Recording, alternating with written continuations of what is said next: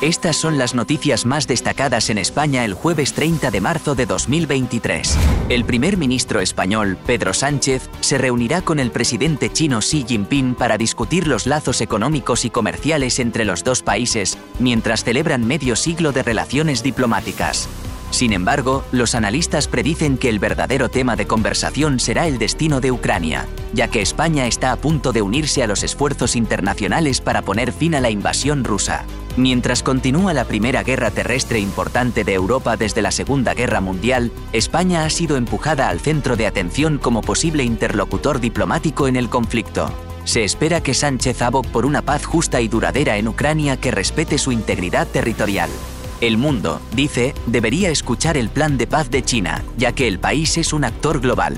Los inversores en energías renovables están llevando al gobierno español a los tribunales de Londres por subsidios perdidos, y el resultado de la demanda de 125 millones de dólares tendrá implicaciones para la financiación de energía limpia en toda la UE. El caso, que involucra a inversores de los Países Bajos y Luxemburgo, se centra en una planta solar en el sur de España, a la que se le prometieron subsidios para fomentar el crecimiento en la producción de energía renovable.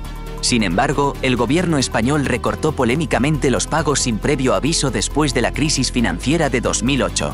España ha sido demandada más de 50 veces por los cambios retroactivos, pero no ha pagado a pesar de perder más de 20 casos. La disputa corre el riesgo de socavar la confianza en el clima de inversión de la UE para la energía limpia, que ya está siendo afectado por una nueva ley estadounidense que ofrece incentivos para la tecnología verde nacional. España ha sido demandada más de 50 veces por los cambios retroactivos, pero no ha pagado a pesar de perder más de 20 casos. La disputa corre el riesgo de socavar la confianza en el clima de inversión de la UE para la energía limpia, que ya está siendo afectado por una nueva ley estadounidense que ofrece incentivos para la tecnología verde nacional. El nuevo entrenador de España, Luis de la Fuente, está sintiendo la presión después de una victoria mediocre y una derrota decepcionante en sus primeros dos partidos al mando.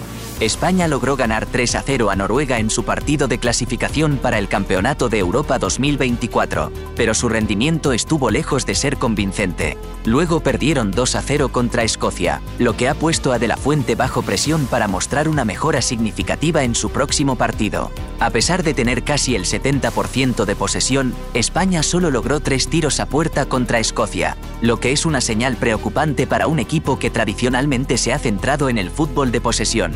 De la Fuente reemplazó a Luis Enrique después de la eliminación del equipo en los octavos de final de la Copa del Mundo en Qatar y se ha comprometido a hacer de marcar goles una prioridad para el equipo nacional. Sin embargo, sus primeros resultados sugieren que tiene mucho trabajo por hacer para llevar a España de vuelta a su mejor nivel. Los próximos partidos serán cruciales para De la Fuente y estará bajo una mayor escrutinio cuando España se enfrente a Italia en la Liga de Naciones el 15 de junio. Para más titulares de noticias de actualidad en España, simplemente busque Auscast Spain News Headlines en su aplicación de podcast favorita.